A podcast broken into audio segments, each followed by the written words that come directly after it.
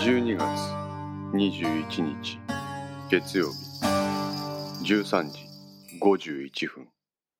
北上山運動公園駐車場。なんで電話かけてくるって？それはお前お宅の管理官さんが捜査本部のことはお前に聞けっておっしゃってらっしゃったからやわあ？そんなもん知らんわよ。こっちが来てよ。お前こそあいつにいらんことをちゃべちゃべ喋ったんじゃねえやろな。あ？喋っとらん？そうなんか。会話の内容から電話の相手は岡田であることがわかる。片倉は県警で松永と出くわした。出くわしたというよりも松永が彼をつけていたと言った方が表現が適切かもしれない。松永の口から岡田の名前が出たため彼がこちらのことをリークした恐れがあった。今朝、岡田とはお互いの行動の極秘を誓ったはずなのに、なぜお前は裏切るような行動をとるんだと質問しようとした片倉だったが、岡田の弁明によってそれは誤解だとすぐに分かった。片倉は信頼できるはずの部下をこのように疑いの目を持って質問した自分の節操のなさに嫌気がさした。結局のところ松永がなぜ自分の行動を補足していたかその原因は分からずじまいだ。文子からの事情聴取を終えた片倉は朝仏の裏手にそびえる北上山の中腹にある運動公園の駐車場に車を止めてため息をついて缶コーヒーに口をつけた。おい、片倉。彼の隣でタバコをふかしながら窓の外にちらほらと舞ってきている雪の様子を見ていた古田は声をかけた。片倉は古田の呼びかけになぜ自分が今岡田に連絡を取っているかを思い出した。ああ、岡田、お前を疑ってしまってすまんかった。ところで、捜査本部で何か変わった動き、なかったか？換気のため指2本分開いた窓から古田は吸い込んだ煙を勢いよく吐き出した。何？似顔絵？何の？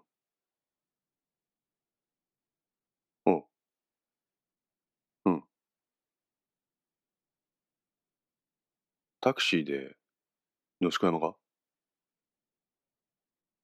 小松空港から？おう。片倉はドアを開けて車外に出た。そして彼は古田同様、タバコに火をつけ、岡田からもたらされる捜査本部の情報に耳を傾けた。5分ほど話し込んでいただろうか。彼は再び車内に乗り込んでスマートフォンの画面を見つめた。しばらくして、それは受信音を発した。片倉は3度ほど画面をタッチし、届いたメールを見る。彼の体は固まった。どうした？トシさん、これ。そう言うと、片倉は画面を古田に見せた。それを見た古田も動きを止めた。どういうことや、これ。鍋島じゃいや。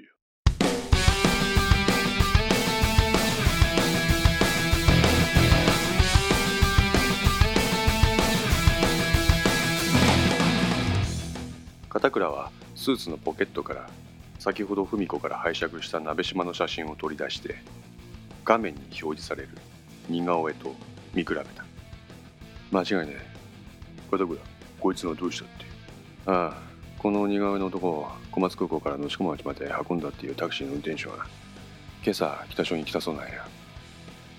このタクシーの運転手が言うにはこの似顔絵の男は野宿町までの道中ほとんど何も話さんかったらしい。運転手の問いかけにははいとかいいえだけ。ほんでただひたすら前の方だけを見とったそうなんや。ところがこの男が唯一動いた瞬間があった。おなんやそれは。花山と井上を目撃した瞬間や。何？山川環状をちんだら走ってるこいつらをタクシーが追い抜かそうとした時この鍋島と思われる男は奴らを追うように首を振って見つめ続けとったそうなんや。何に関しても反応が薄かった男がや古田は自分の顎に手をやってしばらく考えた。鍋島が穴山と井上の存在をその時点ですでに認識しとったってことになるな。ああそれは昨日の18時のこと。そのタクシーはそのまま野宿町まで鍋島を運んだ。降りる時あいつは運転手に5万渡して闇に消えてったそうや。5万？どえらいチップやな。まあそれは置いとくとして穴山と井上が殺されたのは深夜。18時から深夜までタイムラグがある。となると鍋島はその後事件現場である山小屋で待ち伏せしていたと考えられる。うん。ほんなら穴山と井上がなぜ山小屋に行ったのかが問題になるな。鍋島があいつらを山小屋まで呼び出したか。それとも初めからあの二人が山小屋に行くことを知っとったかや。そりゃ後者やろ。急に夜に山小屋呼び出されても気味が悪くて誰もこんなとこ行かんわや。もともとそこに行く何かの用事があってのんやあんな偏僻なところに真夜中行く用事なんかあっかいや。古田は考えた。深夜の山奥に一体何の用事があったというのだ。おい。まさか。なんや。あいつらほら。レイプしたやろ。意識のあ意識の交際相手がレイプされた場所が実はそこで本でその因縁の場所に犯人を何かのうまい口実をつけて呼び出しといて鍋島を使って一網打尽に殺した。二人の中で鍋島一式穴山井上がつながった。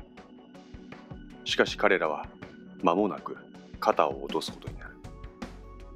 ついさっきまで2人は文子からの6年前の事故に関わる重要参考人は鍋島であることを聞かされていた。その事実を知った意識は鍋島を引きずり出して徹底的な罰を与えると彼女に誓っていたようだ。そんな彼が鍋島と結託して自身の交際相手をレイプした男らを殺すなんて考えにくい。いやちょっと待て。意識が鍋島を利用して2人を殺してその後に鍋島を捕まえようとした。そう考えられないか。しかしそれが失敗し意識は逃げた。鍋島もその存在が世間的に明るみになるのが不都合な立場やから姿を消した。片倉は古田にこう言った。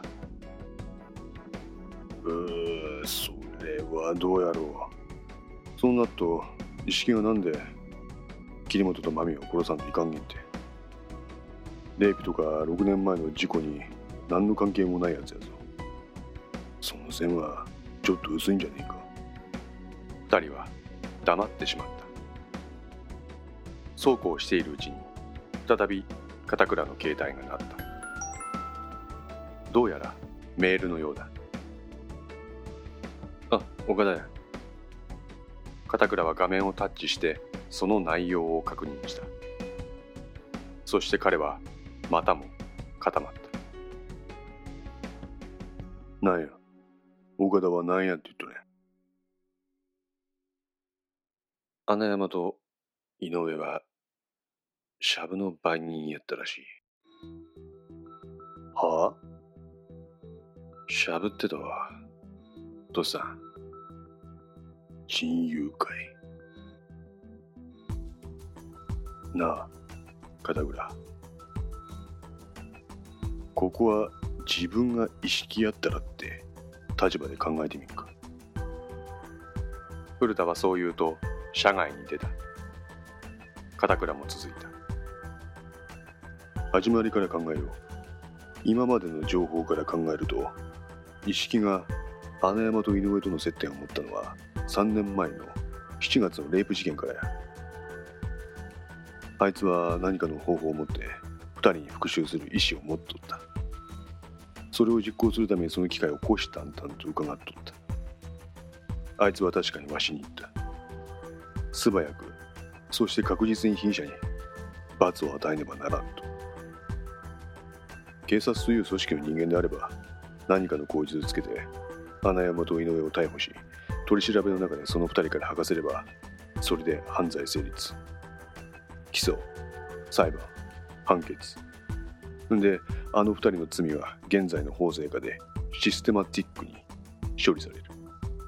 しかしその法の裁きに意識は不満を抱えていた。そうや。自分の交際相手は女性として殺されたようなもんや。目には目の精神で考えれば奴らにも同等。いやそれ以上の制裁を与えんといか考えたくねえけど。俺も自分の娘がもしそんな目にあったとしたら悔しくて憎くて許せんくて殺してしまうかもしれん。脅迫不正の侵略を受けて反撃に出んやつはおらんわいわしもそうや。しかし仇討ちは法で禁じられとる。そうそこであいつはわしに方法はあるって言った。あいつは何か別の手段を持ち合わせとった。まさか一色はその時点で穴山と井上がシャブの売人やって知っとったとか。そうかもしれん。シャブの背景には仁熊会がおる。仁熊会とそのフロント企業のベアーズデベロップメントは6年前の事故に関係してる。あいつは穴山と井上に制裁を与えるほかその周辺にも制裁を課そうとしたんじゃねえか。レイプ事件の1年前には人友会が関係してると思われる私立病院の事件もあったしな。って待てトシさ。んこの時点で意識は鍋島の存在を把握しとるがいいやそうねんて。意識なら当時写真を見た時から高校の同級の鍋島やって分かっとったやろ。高校の同級が事件に関与してる疑いがある。しかも重要なキーマンや意識は闇に葬り去られそうな事件を掘り起こしてなんとか真相を暴こうとした。しかしそれはどこかで握りつぶされた。その私立病院の事件の後にレイプ事件なんか見えてきたような気がする。とさん俺もや。意識はあの病院横領事件の時に人友会へガサ入れしようとしとった。しかしその直前に殺しが起こって二課から一課へ捜査権限以上。そもそもそこからおかしい。タイミングが良すぎるんやて。うちの中の誰かが捜査情報をリークしとったんじゃねえか。ほんで手際よく二課の捜査口意識が人友会と接触するのを何とか阻止させようとしてるみたい。担当外の人間であるお前でさえそう思いながら当事者である意識もそのことは感じ取ったやろうな。であいつは極秘裏にいつもの個人捜査でいろいろ調べる。ほんで何かの重要な情報に行き着く。そこで交際相手をレイプされた。知られると随分まずい情報やったやろ。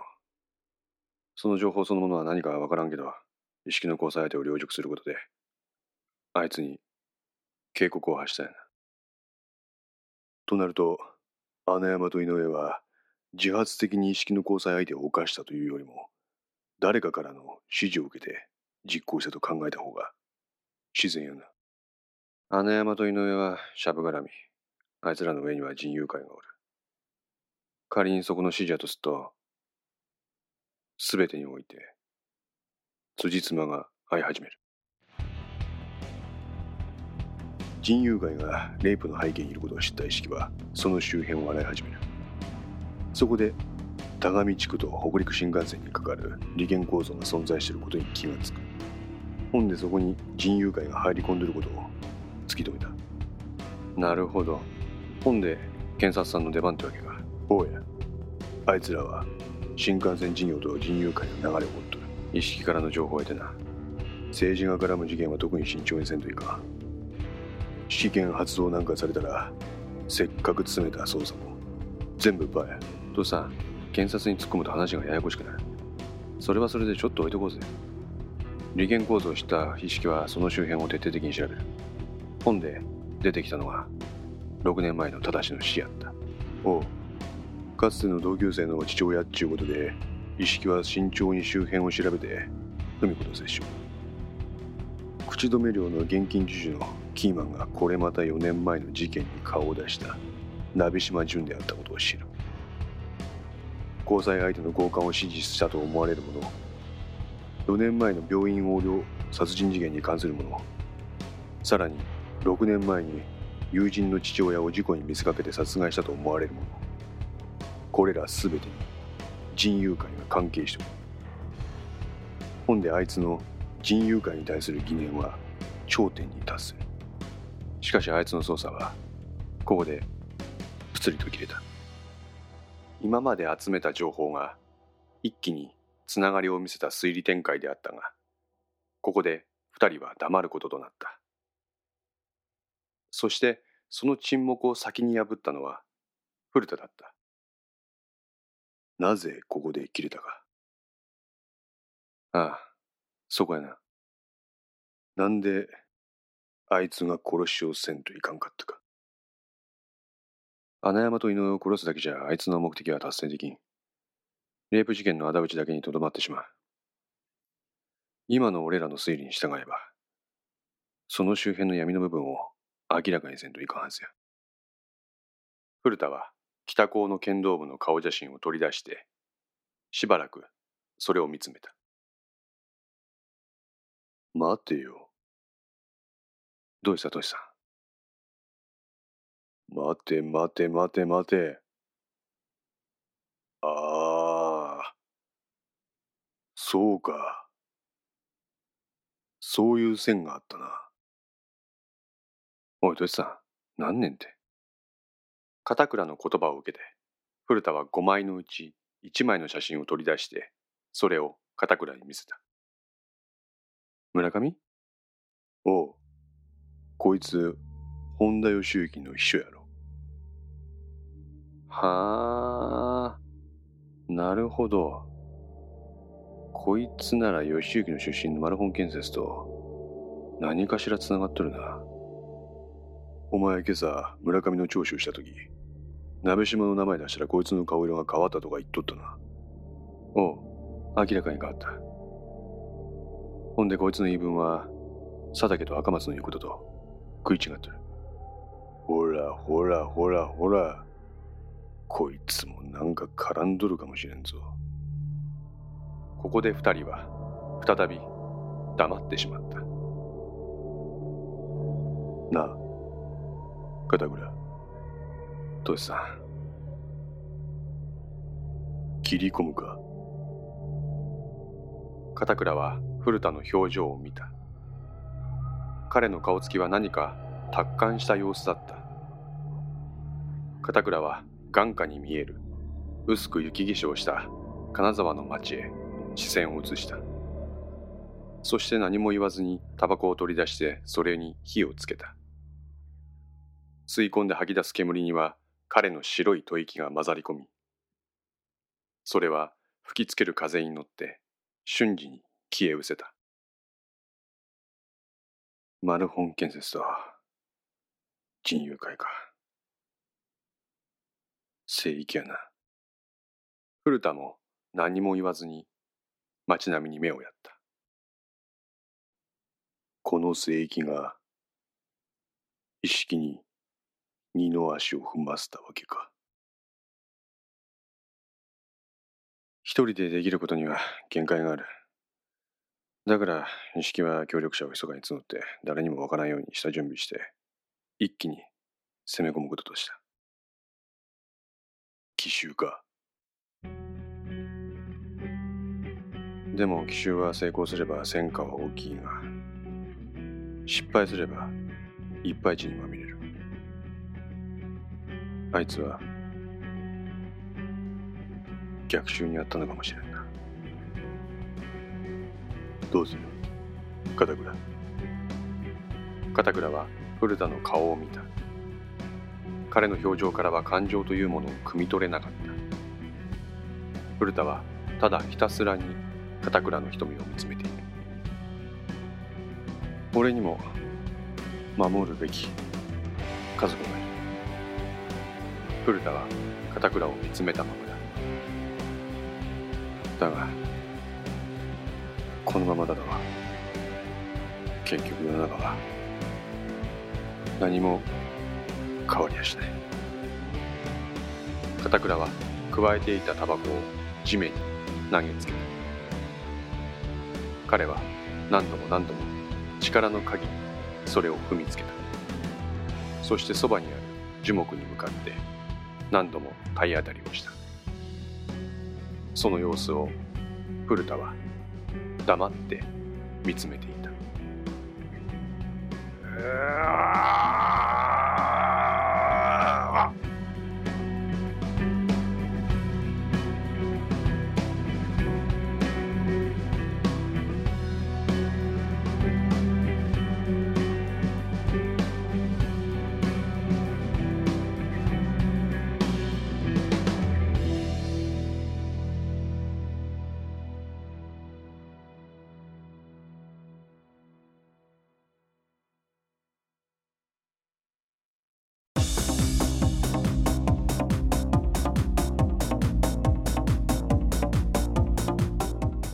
5の線いかがでしたでしょうか？このお話は不定期更新ですが毎週1話ずつ更新できるように鋭意作成中です。ご意見やご感想などがありましたらぜひともお寄せください。私にとっても非常に励みになりますのでよろしくお願いいたします。ウェブサイトではこの他にもいろいろな情報を載せていますのでよかったらそちらの方もご覧いただければ嬉しいです。それではまた。来週ごきげんよう。